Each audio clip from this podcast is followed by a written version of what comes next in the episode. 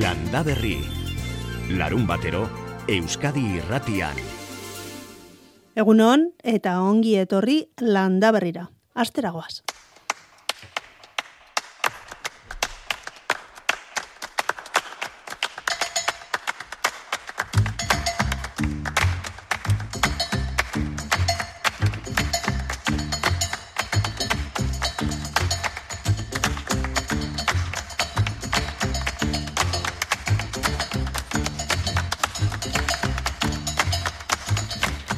Pasaden astean Ordiziako Joseba Insausti hartzaiarekin hitz egin genuen lehorteak eta gaur eguneko egoera ekonomikoak ba, sektorean eragiten eh, dituen buru ustez.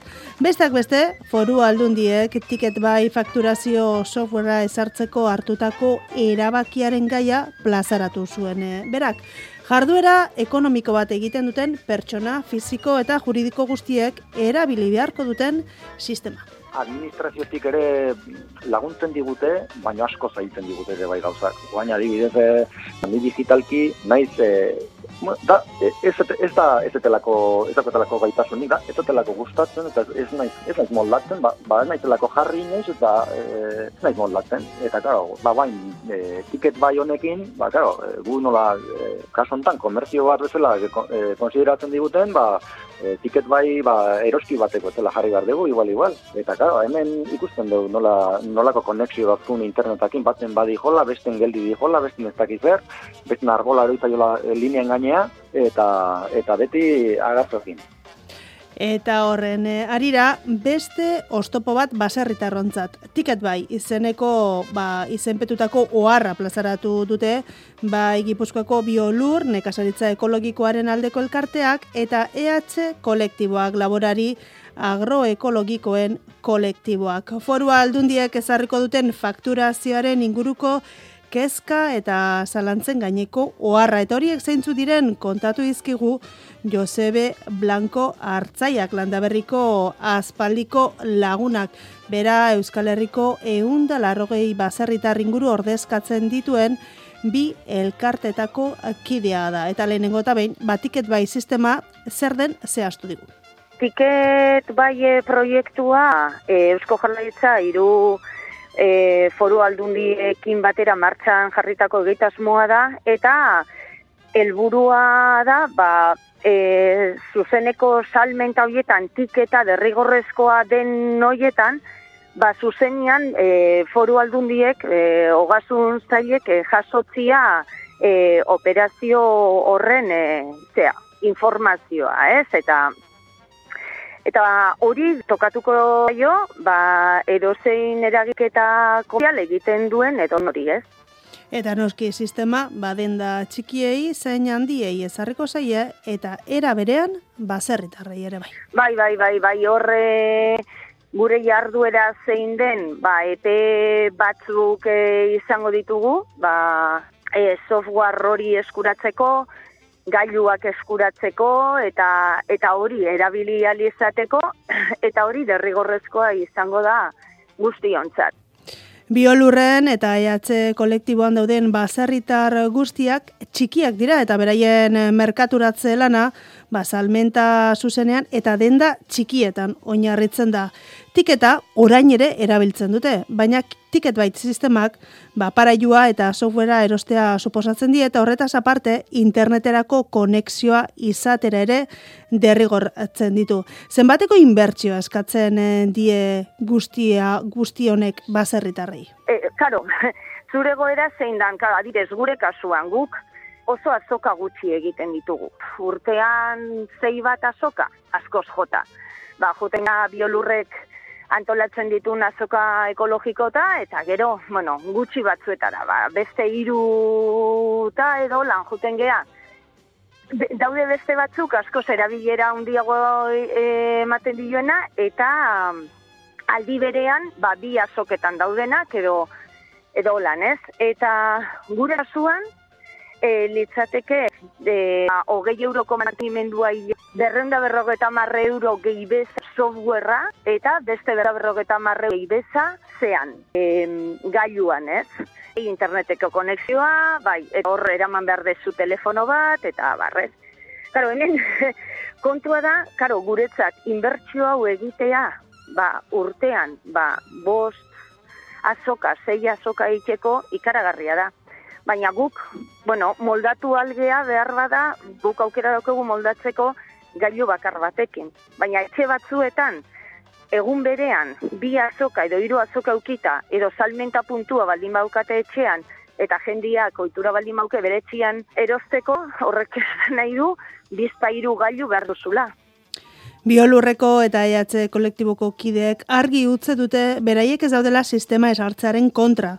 Horrek iruzorraren aurka egiteko balio baldin badu, baina doakoa izan beharko litzatekela uste dute eta horretaz aparte iruzurra kontrolatzeko administrazioak beste baliabide batzuk ezarri beharko lituzkela uste dute. Guri ezartzen zaizkigun neurriak dira handiei ezkien berberak.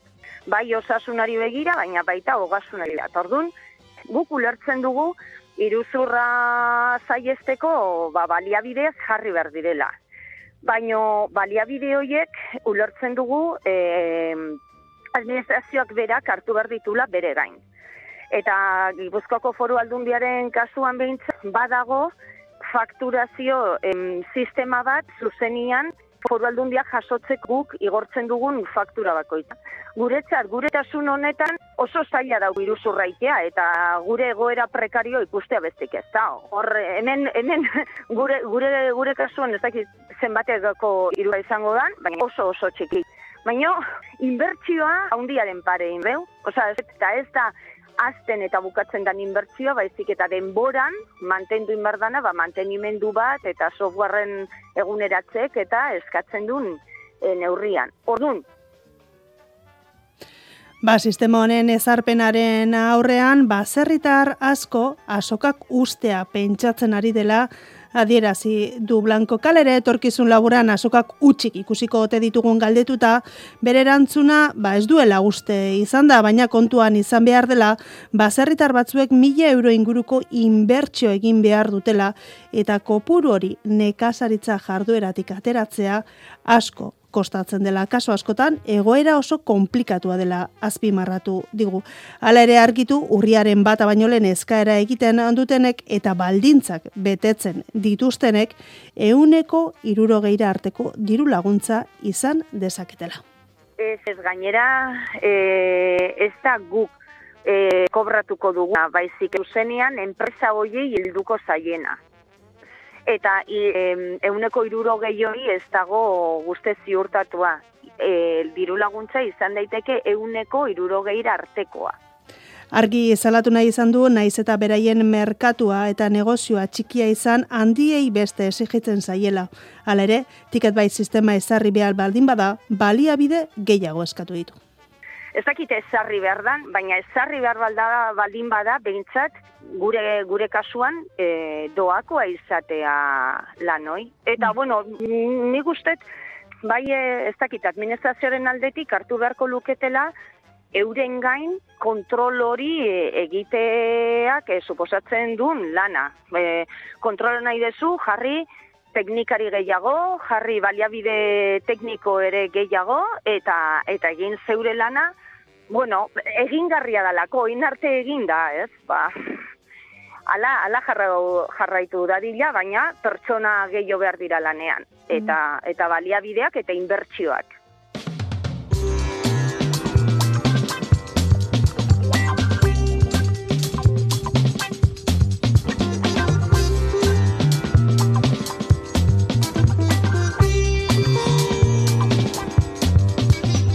EHUko uda ikastaroetan ere baserritarren egoeraren inguruan hitz egin dute zehazki emakume baserritarren egoerari buruz.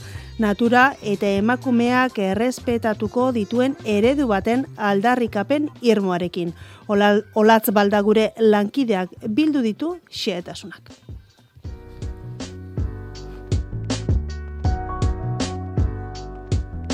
Egun Euskal Herrian jaten dugunaren euneko lau soilik ekoizten da Euskal Herrian bertan eta euneko hori dezente igotzen du Ipar Euskal Herriak bertako nekazaritza eta beltzaintza eredua osasuntxoago baitago. Maritxu Arroio bizilorreko kidearen arabera landa eremua bertsio folkloriko batera lotzen da eta ez dira beharrezkoak diren politika ekonomiko eta sozialak ezartzen. Egun lur falta nabarmena dago eta sektorea zaharkitzen hasi da oso zaila da gaur egun lur onak topatzea nekazaritza egiteko. Zergaitik zelurrak lehentasuna eman dute beste gauza batzuetarako. Batez ere, espekula, espekulaziorako. E, be bai, e, bueno, baserritarren familien artean, ba, e, prekarizazioa begira, ba, bultzatu dela e, pues, seme alabak e, irira joatea, ikastea, berdin da, berdin da zer ikasi, baina ikasi mesedez, e, lan baldintza hauekin, bo, ezin duzu e, bizitza duina izan, eta hori geratu da pizkat e, gizarte orokorrean. Arroio gainera emakume baserritarren baldintzak azaleratu ditu, izan ere ez da euren lana kontuan izan, gizonezkoen laguntzaietzat soilik hartu izan baitira, bestalde iritiko oso urrun geratzen diren indarkeria matxista kasuak azaldu ditu e, gizonak e, lotu dira gehiago e, eredu industrialarekin, dirua ematen duenaren ereduarekin, eta emakume askok e, geratu dira etxeko animaliak zaintzen, horrek, e, bueno, pues, e, diruaren dependentzia sortu zauen eta o, gaur egun ba, emakume nagusi asko adibidez ez daukate jubilazioari e, bai e, indarkeria matxistari begira ba, landaremuko indarkeria matxistako modu espezifikoak be bai ere badira. Zigor gabe geratzen direnak esate baterako ba, bibikotekidea hoiak adibidez animaliak edo ustaren kontra eragindako indarkeria. Arroioren arabera emakumeak gelditu dira bizitza sostengatzen duen nekazaritza eredu txikiarekin emakumeak dira gainera landa ere ezagutzak mantendu dituztenak, baina egun sistema kapitalistak ezarretako eredu handiei aurre egitea oso zaila dela gaineratu du Amets Ladislaok etxaldeko emakumeak kolektiboko partaideak. Pues emakume baserritarrak idealizatu barik dira gehien baten e, eredu txikia eta orain guk e, planteatzen duguna eredu txikia eta eredu zuzena eta herriari begira e, mantendu dutenak, ezagutza horiek. Igual ezakigu ez da desberdintzen, aritza gaztainondotik. Aurten mugitu den lehenengoa aritza izan dauda berri. Eta aritza mugitzen denean, aritza lehenengo mugitzen den urteotan, baserritarrok bagenekien, patata beranduago ere indaitekela, orduan belarrak egiteko denbora gehiago daukagula eta lasaiago ibile gaitezkela hori ezagutza da. Gu naturarekin bat bizi gara. Klima ez aldatzeko hainbeste naturarekin. Natura ezagutu behar da. Natura ezagutu dezakegu liburuetatik oso ondo dagoela, baina ere naturarekin bizitzen eta hori da baserritarrok egin duguna historikoki eta batez ere emakume baserritarrak enkargatu gara ezagutza hau transmititzeaz. Baina hemen garrantzia da ekoizpena dirua negozio. Hildo beretik egun bultzatzen diren teknologia berrien aurka egin dute enpresa handiei bideratutako eredua izateaz gain ez direlako eredu jasangarriak. Eta orain sistemak argi eta garbi teknologia sartu nahi du gure baserrietan eta elikadura e artifiziala. Eta hori ez dago klimarekin bat. Industriak eta merkatuak den die baserritarrei zer ekoiztu, nola ekoiztu, e, ze kimikoak bota, zer ez, eta gero kontsumitzaileek bezala be bai e, askatasun edo autonomia hori galdu dugu. Kerak dira bakarrik agoro industriak jartzen digutena. La disla horren hitzetan emakumeen aktivismoak klabe izan daiteke sektorea eta gizartea eraldatzeko, baina horretarako estrategiak planteatu behar dira. Emakumea eta klima larrialdia erdigunean izango dituena. Bertako nekazari txikiak gure resilientzia gaitasuna erakutsi du. Eta argi uki behar dugu gatazka bat dagoela. Eta argi uki behar dugu ja aukeratzeko garaia heldu dela. Gu amildegi baten gaude, desagertzera goa. Landa ere muan bata bestearen gandik alden dugu egoteak emakume baserritarren aktivismoa bultzatzea zailekoa izan daiteken arren, bai ez dute saretzen jarraitzeko asmoa dutela eta irmo jarraituko dutela euren helburua lortzeko bidean.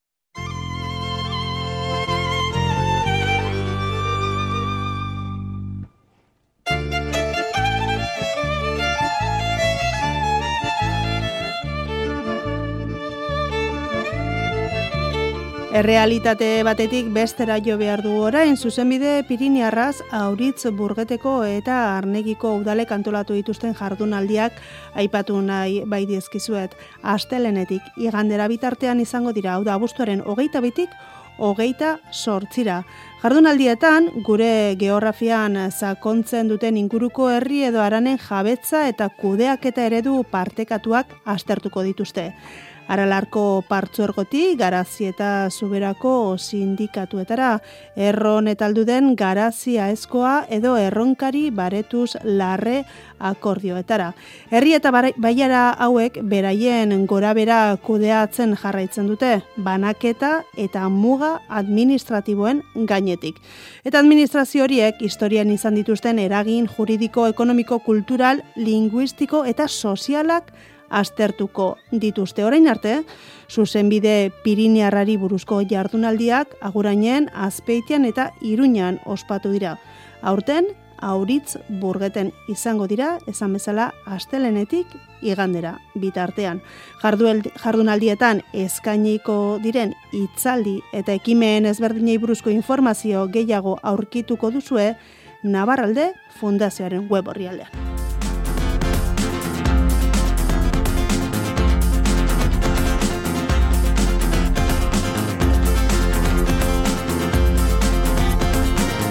Eta astea dara matzagu lehortea gure inguruan utzitako ondorioi buruz izketan, gaurko saioaren hasieran pasaden astean Joseba Inzausti hartzaia kontatzen zizkigun, zizkiunak aipatu ditugu. Ba esan, matxaren untzean ere eragina izan duela lehorteak, Nafarroako jatorri izendapeneko ardoen kontseilu erreguladoreak adirazi duenez, aurtengoa inoizko matx biltze goiztiarena izango da. Eta lehorteak zerikusi handia izan du horretan.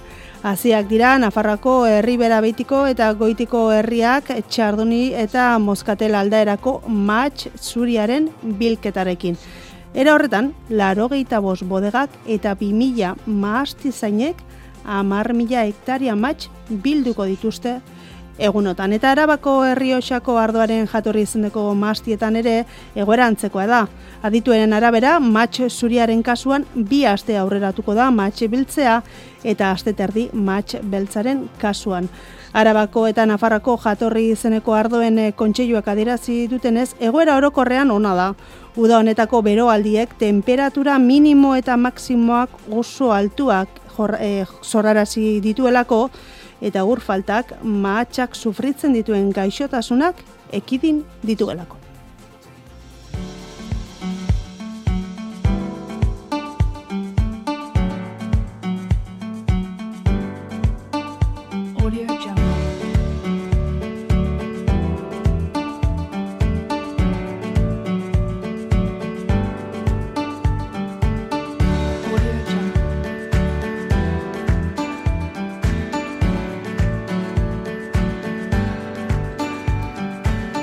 EHUko uda ikastaroetan emakume bazerritarren egoerari buruz hitz egin dutela kontatu dizuegu lehenago, baina badaude miramarreko jauregian egiten diren ikastaroetan guri interesatzen zaizkigun gai gehiago, ingurumenarekin lotutakoak ezaterako.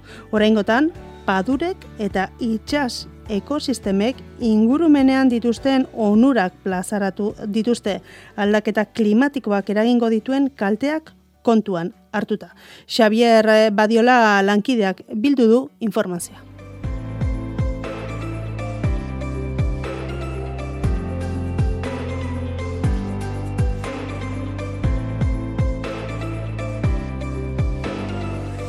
EHUko uda ikastaroen barne ospatu da Donostia Sustainability Foruma uda honetan. Gazteon erakundearekin batera hainbat aditu elkarrizketatu dituzte egungo eta etorkizuneko ingurumen demari buruz. Ibone Ametzaga EHUko irakasle eta biologian aditua txingudiko padurari buruz mintzatu da, eta aipatu ditu besteak beste ekosistema hauen garrantzia eta zer nolako laguntza eskaini dezaketen klima aldaketak itsasoan eragiten dituen aldaketen aurrean, baita espezien kontserbazio aldetik zer onura dakartzaten. Eta kontutan hartu behar dugu, ba, aldaketa klimatikoarekin, ez, itsasoaren maila gora doala, baina ez bakarrik maila, baizik eta asko sartzen dira olatuak, eta horretarako hor dagoz, ez, mm padurak dira hor tarteko ekosistema horiek babesten gaituztela. Oso garrantzitsua dira, eta, bueno, ere kontutan hartuta, izaki biziun asko bizi direla hor barruan, eta gero kanpora doazela e, itxasora, eta gero guk arrantzatzen ditugu. Azaldu du padurak oso mehatxatuta daudela gaur egun, eta naiz eta hainbat eraldaketa jasateko ahalmena duten, haien iraupena arrisku handian dagoela. Itxaso maila, gora joaten bada, ba, orduan desagertuko dira. Orduan ze gertatuko da ba? Gertatu daiteke errekatik gora joatea, erreka bat badaukateatzean, za itsas adarra bada, baina itsas labarra bada hor ez dira gertuko. Gehitu du historian zehar beti izan direla aldaketak ingurunean eta aldaketa berri hauek prozesu baten parte direla, baina bizitzak aurrera egingo duela ziurtatu du naiz eta ekosistema berri hauek agian gizakion ongizatea bermatuko ez duten. Heldu gara, heldu garan momentu honetara, eh? Ekosistemak jarretuko dute, behar bada ez digute egingo euren funtzioen gandik gu behar ditugun onura, onura horiek, zerbitzu horiek, baina bizitza jarraituko du. Arazoa da gure ongizatea permatuko dan edo ez. Azpimarratu duen ideia nagusia izan da naturatik ikasten ikasi behar dugula, eta honen gizakion aurkako ekintzak naturaren prozesuak oztopatzeak, ibaien ibilbideak aldatu edo paduretan eraikitzeak dakartzala. Ikasi behar dugu natura, naturarekin bizitzen, naturarekin, naturaren kontraz joaten, naturaretik ikasten. Ze, berak ez du gure kontra egiten, esatu, ah, eske natura, natura jarraitzen du bere prozesuak, eta karo, guk errek aldatzen badugu bidez, pues da, ber, zer ingo du, edo paduratan, etxe bizitzak egiten baditugu, bera, ez du gure gu ari gara, pentsatzen egin dezakegula edo zer gauza teknologiarekin ez parkatu. Paduren eta landa ere muen babesari buruz azaldu du badela legedia, baina instituzioen aldetik batzuetan hauek ez direla bermatzen. Espazio hauen ustiaketan irabazi ekonomiko gehiago lortu aldituztelako. E, ez bakarrik askotan legedia asko dago, baina askotan legedia egin behar dana da bete. Askotan udaletzeak, oza, landare mua, nurri baten, udaletxe batentzat du balio handiri. Zergan aldetik eta ba, gehiago maten dizu etxe bizitza bat badaukazu, edo poligono industrial bat, ez? Baina ere horre, begiratzen badugu ekosistemen zerbitzun aldetik. Gipuzkoako ekosistemen eta inguruneari buruzko gogoetak Donostia Sustainability Forumean EHUko uda ikastaroen eskutik.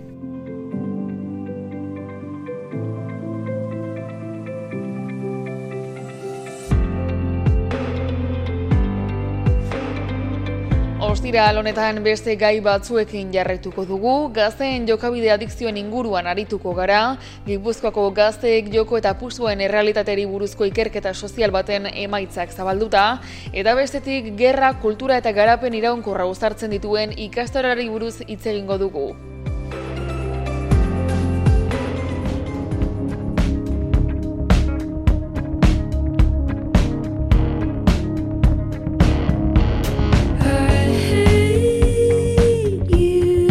Jakobarekin zuen zalantza eta galderak erantzuten hasi aurretik egunotan gazteizko Montermoso kulturunean ikusgai dagoen erakusketa bati buruz hitz egin nahi dizuet. Bego Anton argazkilari Bilbotarraren Botanical Frenzy lanaz. Kono, kono, kolonialismo botanikoaren eta landare itxutasunaren historian eginiko ikerketan oinarritutako erakusketa da Antonek sortu duena. Bai pasako gure lankide kontatu, lankidei kontatu die, orkidia sukarra izen ezagutzen den fenomenoa zertan datzan eta nola sortu duen orkidei buruzko argazki erakusketa. Bai, hori da, orain dago ikusgai, erakusketa hau, ikerketa bizual bat da, eta, bueno, kolonialismo botanikoari buruz hitz egiten dut, e, orkideen sukararen bitartez. Orkideen kolonialismoa noiz eta nola hasi zen ere kontatu digu. Momentu horietan bizi ziren gizona beratxak batez ere ez ez tariak bidaltzen zituzten munduan barrena orkidia hauen bila. Beraz, e, orkidia hauek aurkitzen zituztenean Europara bidaltzen zituzten. Mm. Beraz, horregatik e, esaten dugu ba, kolonialismo botanikoa, ez? Hango loreak Europara ekartzen zituztelako. Ikerketa horren ostean osatutako erakusketa da Bego Anton Gazteizko Montermoson erakusk, erakusten ari dena orkidia eiztariak. Bai, hori da. Kalte handia egin zute momentu horretan ere e, oianetan eta bazoetan, bazkotan ba, orkidiak harrapatzeko zuaitzak e, moztu eta gero denari ematen zioten zua, ez? Beraz, oraindik ere konsekuentza hauek bizitzen ari gara. Baina normalean, kolonialismoari buruz hitz egiten dugunean, ba beste kolonialismo bat daukagu buruan, ez? Baina loreekin landarekin ere gertatu zen. Oraindik ere orkidiaren sukarra biziote dugun galdetuta, Bego Antonek argi dauka. Bai, gauza da, hibridazioa hasi zenetik, ba, mila zortzirun eta berrogeita bazigarren urtean lortu zen pues, lehenengo gizakiak sortu zuen lehenengo orkidea, ez?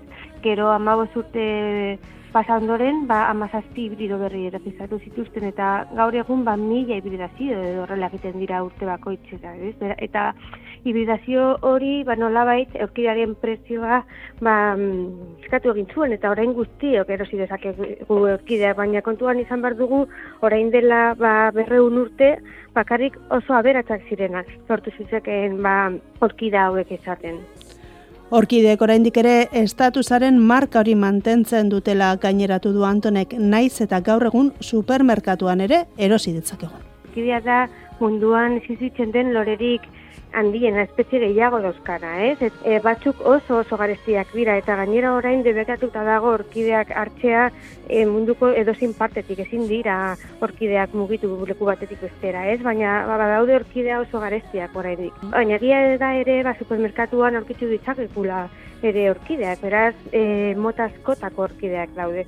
Harrigarria da, normalean kidea bakez e, pentsatzen dugunean, ba, guztio daukagu igual irudi berbera, ez? Baina eske pilo bat mota ezberdinetako orkideak mm daude. Hala ere argi utzi du berak erakusketa hau egiteko orduan ikerketa izan duela ardatz aurkidei buruz eginiko ikerketa ezinezkoa baitzaio orkidia esotiko horiek dauden lekuetara joatea. Beraz egin dudan izan da kolaz eta apropiazioaren bitartez lan egitea. E, hau da, internetetik atera ditu argazki asko eta e, orkideen liburuetatik baita ere. Beraz, e, kolaz eta apropiazioan egin dut lan batez ere. Bilduma nola osatu duen ere kontatu zigun historien bitartez. Bueno, gauza da, hain mundu zabala eta harrigarria dela, ba, kapsula ezberdinak edo historia ezberdinak batu ditu dela orkideen inguruan, eta gero historio bat kontatu dut, ba, Europara lehenengo orkide aldu zenetik e, mila zazpiron eta irurogeita zortzitik, irurogeita magarren almarka arte. Historio horietatik berarentzat berezia denaz ere hitz egin digu.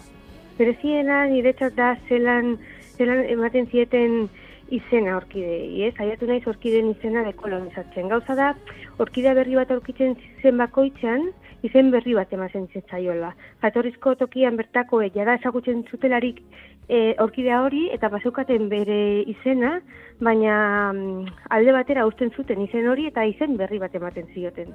Eta izen horiek normalean, lore aurkitu zuen orkidea iztariaren omenez egiten zen. Igual, ba, emakumea edo alabaren izena jartzen zioten orkidea horri, ez? Eta hori, bueno, niretzat, bueno, gauza ikaragarria da, ez? Landare hauen izen, oinarrizko izena desagertu egin delako, eta hori pena bat da. Bai. Orduan egin nuen serie txikitxo bat, e, orkiden zukararekin otutako hiru izen handien inguruan, adibidez Frederik Sander, eta bilatu egin dituen pertsona hau horitzeko e, izen ziren orkideak, ez, adibidez, oz banda Sanderiana. Eta lorean txiez berdinetan, sartu dituen, apropiatu dituen em, lore hauek, eta gero argaziak egin dituen. Bueno, gauza da, erakusketara joaterakoan nire intentzioa da ba, pentsatzea, ez? Batzutan ez ditugu ez garela konturatzen honelako gauzak gertatzen zirenik. Eta loreak ikusten ditugu, baina ez dugu pentsatzen nondik etorri diren lore horiek edo zelako ondorioak izango diren munduan ba, aldatzen baditugu loreak oinarezko lekutik. Bego Anton argazkilari bilbotararen botanikal frentzi erakusketa iraiaren amaikarte egongo da ikusgai gazteizko Montermoso kulturunean. Landa Berri.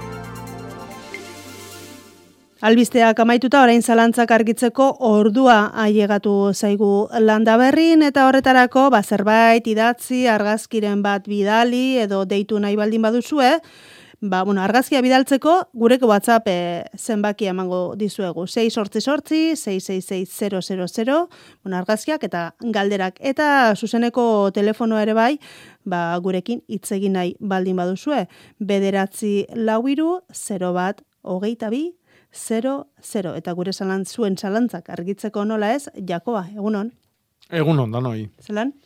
Ondo, ondo. Ondo. Bai. Zure zare sozialetan ikusi dute zagar, zagar ondoen argazkiak eta bueno, eroritako zagarrak. Hori zer dira, jateko zagarrak o zertarako? Bai, jan zaharrak. Goizeko zaharrak dia oik. Orduan, eh, oik genialian zahardotako ez da ez dia erabiltzen, jan zaharra dia. Baina, bueno, moztillo aiteko, edo regimentak, edo konfiturak, Mermelada, edo ez? marmeladak, bai. bai. Horretarako aprobetsatu dezakegu. Bai, eta bueno, ba, jarri dut batez ere e, argazkia jarri dut e, azaltzeko nola aurten ezurtia dan e, toki gehienetan sagarrantzako, baino goizeko sagarrak urtero ematen dutela. Mhm. Eta hori, bueno, oso errexu lertzen da. Sagarra baina ematen dute, eta e, udazkenian ostua galdu bitartian, ba, e, janariz osatu eta erreserbak pilatzeko denbora badakilako, urtero. Mhm.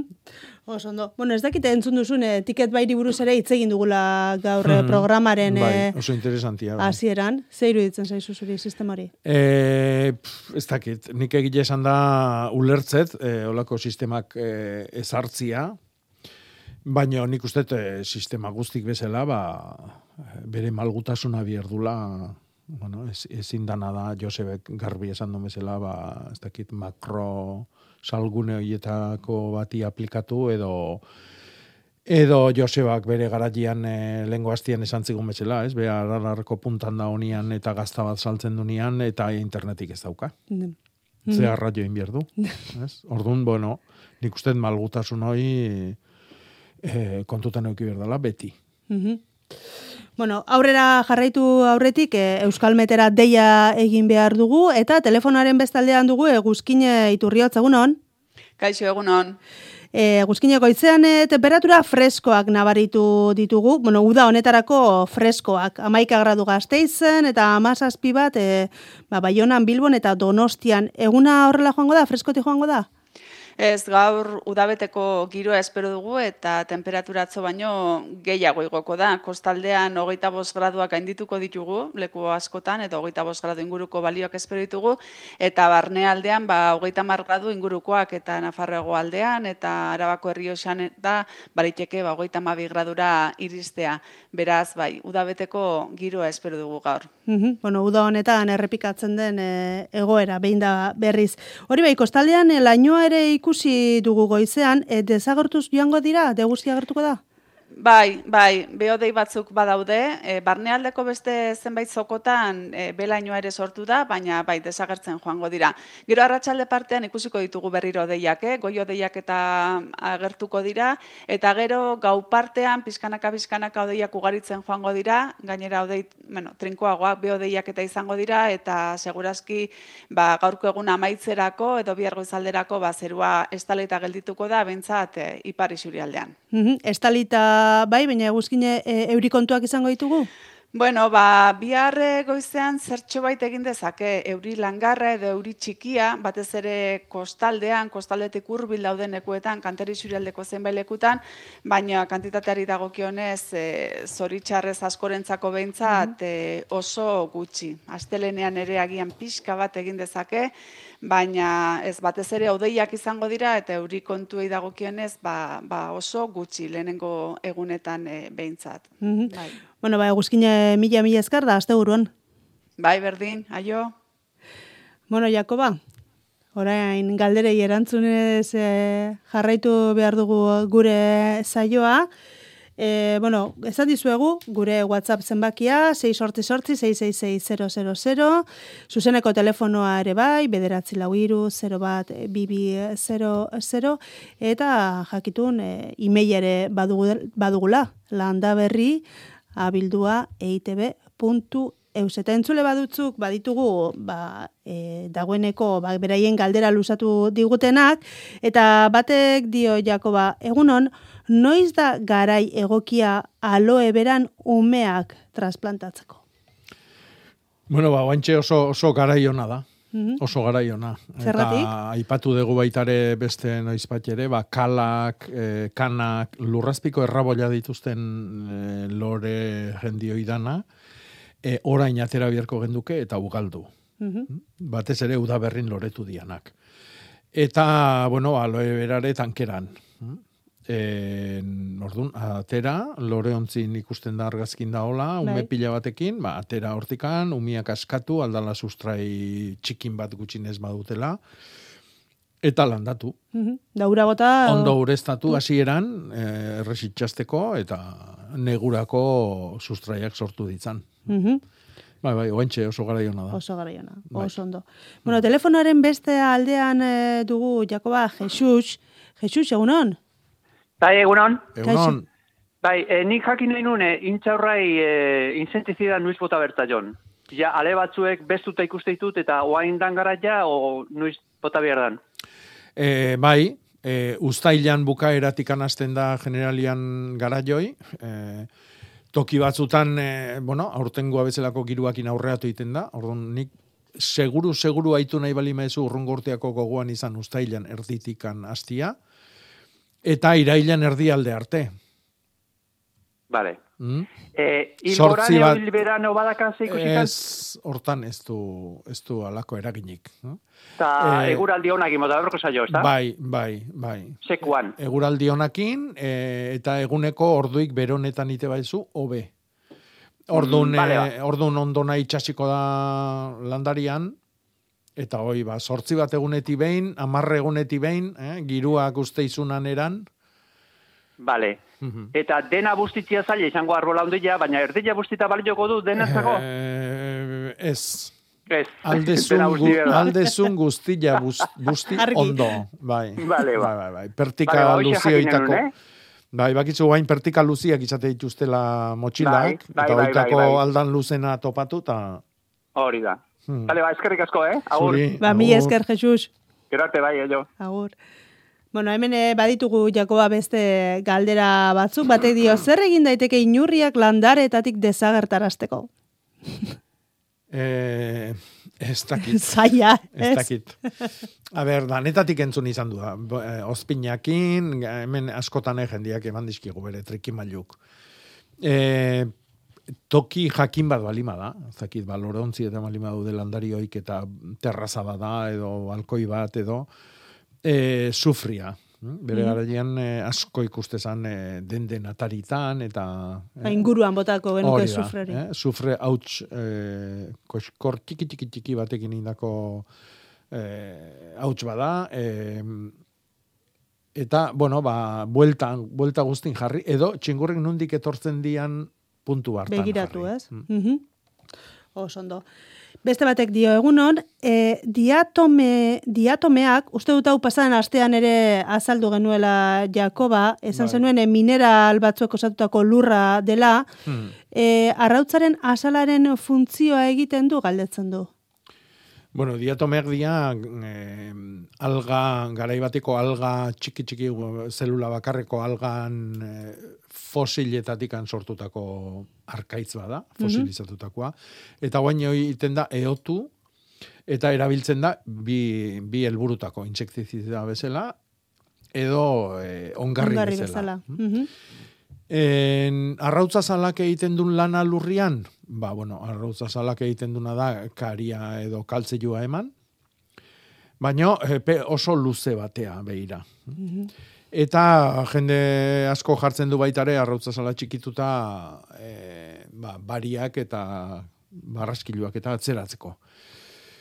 E, nik uste arrautza egin daiteken gauza honena dela luarran pilai edo kompostan pilara botatzia. Mhm. Anas deila ba, bere usteltze prozesua, Mhm. Eta gero lurrian bukatu. Orduan badi, atomeak eta arrautza salak eh, bi mundu oso, oso urrun dauden ardia. Bai. Mhm. Bueno, beste batek dio, menta belarra galtzeko gaur mostu nahi nuke. Garaiona da? Bueno, gaur, eh, gaur hilgoran gaude, eta, a ber, gaur, Gaur da, bai, hogei, hogei, hogei, hogei. hilgoran, bai, astelen arte, gaur oso ona da. hm? Gaur Obia da hilgoran eh, osto edo fruitu edo lore egunetan eitia, gaur kustu sustrai eguna da, baina gaur bilar eta etzi egun onak izango dira lan hortako. Mhm. Alare, olako lanak egiteko beti izan izan deu hilgora onenak diala maiatza ekaina eta ustailekuak. Landaria orduan azkunde bizin dao, eta orduan ba, kaltea ondigoa egiten dio moztutakoan. Mhm. Baina bai, hilgoran gaude, orduan ba, aprobetxatu. Aha, oso ondo. Beste batek eh, dio, E, ezurra gorde ditut eta ernai mundu nahi ditut. Internet eta interneten irakurri dut paper busti eta albalean gorde eta oskailuan usteko. Negua dela ue, uler, uler dezane hasiak. Hori egin daiteke? Bueno, en, frutan aztik jasotze ditugunean, Bai. e, normalian hau prozesu ona da. Hau da, e, horrek e, ulertu behar du negua pasadala gero ernamuintzeko edo ositzeko edo. Eh? Eta izos gaiuan sartzea ideian? Izotz gailuan sartzea ez da txarra. Eh? Alare, e, kanpuan eukitziare ez. Esan nahi dut, bueno, ba, etxe barrun, etxe barru geon egun berotu nola ite ditugun, ba, negua, neguik ez da hor. Eh? Mhm. Orduan, kanpuan eukitze utxa nahikua da generalian. Eh?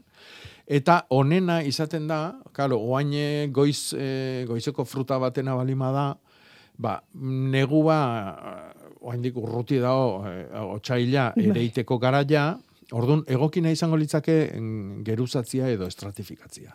Ontzi batian, e, legarrakin edo ondarrakin jarri, mm, e, geruza bat ondarra, geruza bat azik. Ondarra, azik, hola. Eta Mhm. kanpoan euki, euriakin busti deila, e, berua balima dago gukurestatze deula, albalima itzaletan, eh?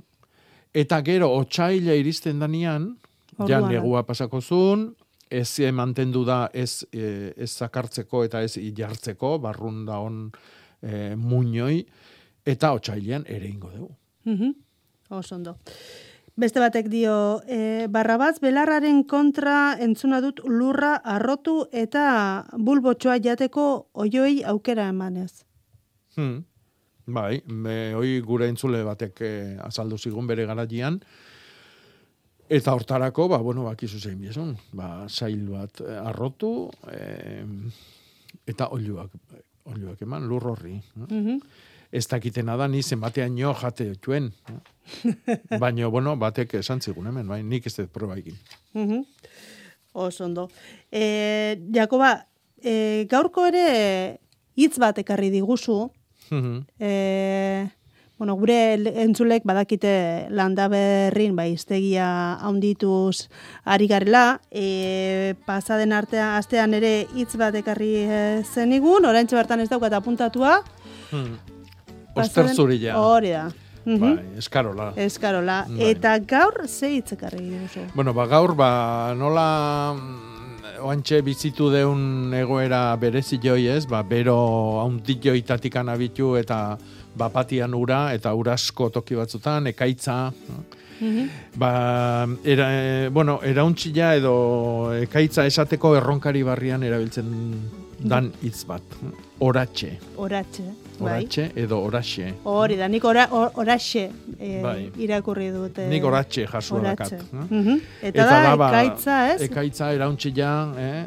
E, hortotxe edo trumoi erauntxila, Mhm. Bai, oratxe. Egun hauetan leku batzuetan e, bizi izan duguna, ez? Hori da. Mhm. Eta erronkari aldien da bilenak, ba, galdetzeko. Hori da. Ea beraiek erabiltzen duten, edo... Ba, bai. Mhm. Oso ondo, oratxe e, hitza orduan gaur, e, Jakobak landaberriko iztegira ekarri diguna. Bueno, galderekin e, jarraituko dugu, ze gure entzuleak, ba, hemen ari dira e, galderak e, bidaltzen batek dio porru landare zail bat daukat eta landatu baino lehen arra gorriakin e, dauzkat zer egin dezaket? Bueno, eh, azteko ja muntxeitik, azilein deutokitikan, landaria, eh, kutsatuta balima datorkigu, elbilakin, ba, bakigu gero ze izango deun. Orduan nik landari hori ez nuke landatuko. Ez nuke lan oidana hartuko, eta ja kutsatuta dakaulan garbi ikusten balima dugu. Eh? Eh, Dar hori nola kendu... kondu- Eske oso zaila da, arra barruan da holako, eh? Mhm. landarian barruan. Eh? E, sartzen aidan momentu narrapatze balima dugu, orduan bain tratamentu insektizida eitia dakau. Eh? Baina barrun barrun da honian, eh, ez da ozarreinik. Edo porru guztiak kutsatze dugu produktu kimikoakin, eta gero abertzen jaten duen hori. Mhm. Orduan nik uste, eh, garbi ikuste balima deu kutsatuta daula nik landari hoi desein ningo nuke, eta garbila don landariakin hasi lanian. Mhm.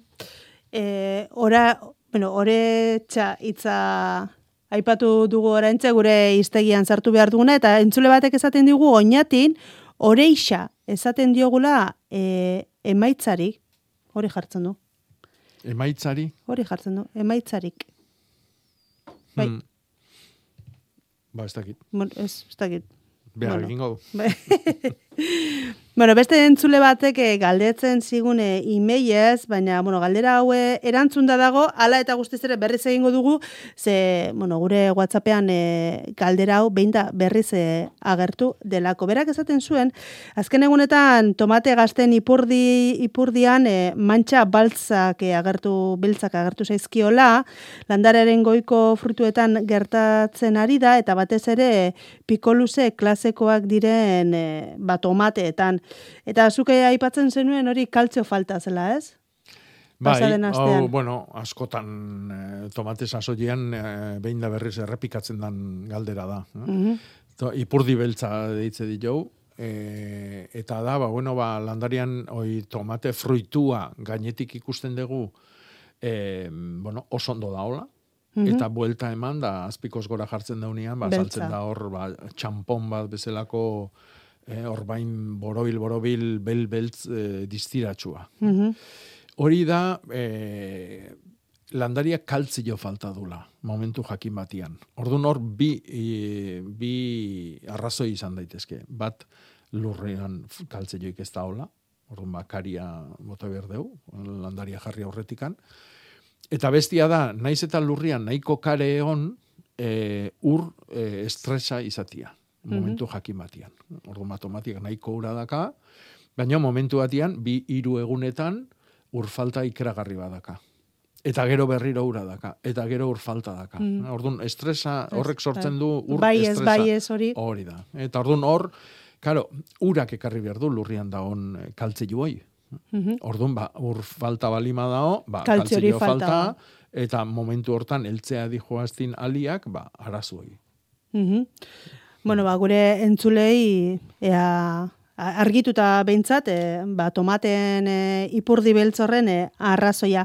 Telefonoren beste aldean dugu Jose Ramon, egunon, Bai, egunon bikote. Egunon, Are, Jakoba, bai, aurten babarrunak lehin zu etorri dituk, bai, eta ni bildu ditiat. Bai. Galdera duk. E, azitako nik beti azila egiten diat itxian. Azitako zer daude gordetzia. Baina, ale onak daukana, o dena baten bildu, tegio ale onenak berezi. e, zuen amonak nola itezin? Uf. ni, amona guntzeneko, ni justu gustu ibiltzen. A ber, hor, etxe bakoitzak e, behetrik Bere- imailuk zeskak. Ha? Ja. Orduan, ba, batzuk biltzeiek, ba, behatzi aleko lekatako aliak, beste batzuk goizena heldutuken aliak, orduan, ba, hor, oi, oi, urtez urte, eta urtia junda urtia etorri, e, gauza beha inezkeo, aigea ezaugarri joi indartzen. Beste batzuk, eh, naioskilek, ba, distira ondina dakenak, beste batzuk borobilenak, beste batzuk luxenak. Orduan, hoi errepikatu egiten deun neurrin, pixkanaka, pixkanaka ezaugarri joi dileken eh, al, aldiak ematetun landariak sortuko eskitau. Orduan, hor, ehorrek aukeratu behardek, ze nahi Ba, deken. nik, nik, nik egiten dena duk, alea hundienak hartu, diga Bai. ali hoitatikan, hobenak berezita. Ba, oso. Gola egiten diat, eta, bueno, ondatezen du. Hoi, hor, e, zerbait lortu nahi balimadek, garrantzitsuna dek hoi errepikatzia. Eh? Etengabe Ba. errepikatzia. Ba, horrela makiet urtiak, eta, bueno, ondo zeak, milioiak, eta beste gauz batzeko, beste gauz batzeko nola deitu diten, ai, zera martxe berien hau eskatu diat. Oso ondo. A ber, oanda Bai. gutxi induzu, egon egiten duzute, oiuak batzien. Bai, Barrabaz belarrak entzeko, nik Hmm. hemen barrabaz belarra bastante diat. bai, Artunik, artuniken, barrabaz belarreko, zori, potokoiek, bai, boteniken oiuri, eta jantziteken. bai. bueno, hartu eta neu guzti eukiniken batzien, ez Bai. ziteken aleike jan. aleike. Eta nik uste dut, e, botuz den kakatatekin gehiago beste egiztela. Orduan ja, ez di gehiago jartuko juak. Ja. Nahi duena jartzela, baina nire, nire, nire konprobatuta duk, ez zitiken aliki jaten. Mhm. Antxurrekin ibili, bo, ze horiek muño horiek dena kanpun atera, eta beiratu, eta aio. Ja. Mhm. ba, bueno.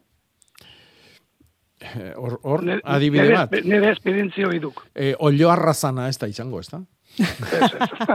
Ze olio dazkak, Oio, oza, me, itxego, beti euskaldo ez jugu, marroiok, gorri joik. gorrilla, bai. Bai, bai, vale. Bueno, ba, beste adibide bat. Bale, ba. Gure eskolarako. Vale. Vale. Bueno, bai, berdin, ondo izan. Agur.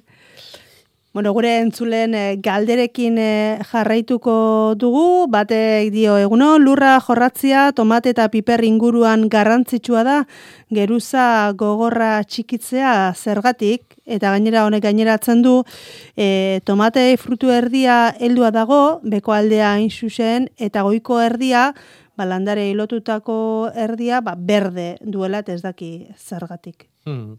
Zer erantzungo diogu? Bueno, batetikan eh, tomatiana, eh, tomatia bakiu betik gora, eh, on, eltzen dala. Mhm. Orduan, ba, segunda ze klase dan, eh, zen asketatikan sortutako landaria dan, nun da hon eta nola zaintzen danan arabera, ba, oike jo kostako zaio, o gutxillo. Mhm. Batzutan asko kostatzen da. Ba, ala ere, badakigu tomatia landaretekan kenduta ere gero heltzen juten dala. Badia frutak ez dianak heltzen. Heldutasunea iritsi behar dute landarian bertan, eta bestela, ba, kendu ditugun hortantxe gelditzen dira. Baina tomatia ez. Tomatia Heltzen. juten da. Orduan, eh, azpikaldia heltzen hasi zaion momentutikan, nahi izan ezkeo, kendu, eta utzi bastar batian, Mhm.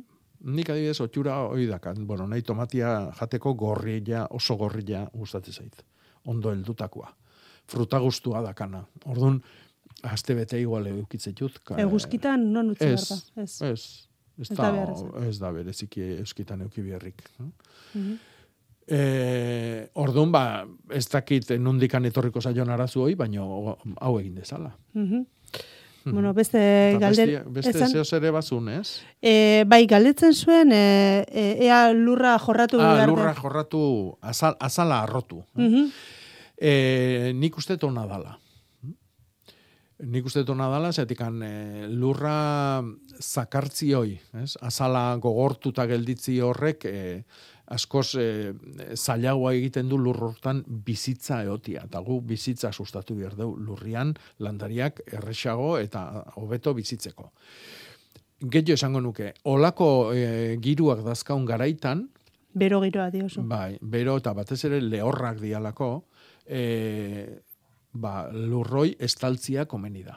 Beti esan izan du deu, euri asko iten duen garaian edo euri asko iten duen tokitan oso kontu zibili behar gehala lurra azpikeitiakin landaria idi.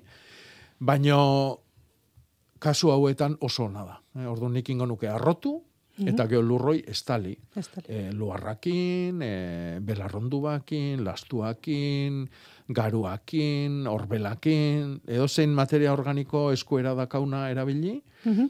lur horren gainean, olako geruza babesle bat eukitzeko. Euskilak zuzenian erre ez dezan. Eta orduan bizitza, azaleaino etorri dein, eta landariak, ba, hobeto bizitzeko aukera izan dezaten. Mhm. Bueno, Jakoba, gure tartetxoa hori amaiera eman behar diogu, ze, bueno, e, aipatu nahi dut, entzule batek, bidali digula, gaur ean, e, bizkaiko ea herrian, ba, bertako asoka izango dutela korridorean, amarretan, ba, minutu gutxi barru, Arriola plazan, ba, bedarokela, bedarokela izango dutela, eta maiketatik aurrera pilotalekuan, ba, askotariko postuak eta hortuetako hotzaren e, enkantea.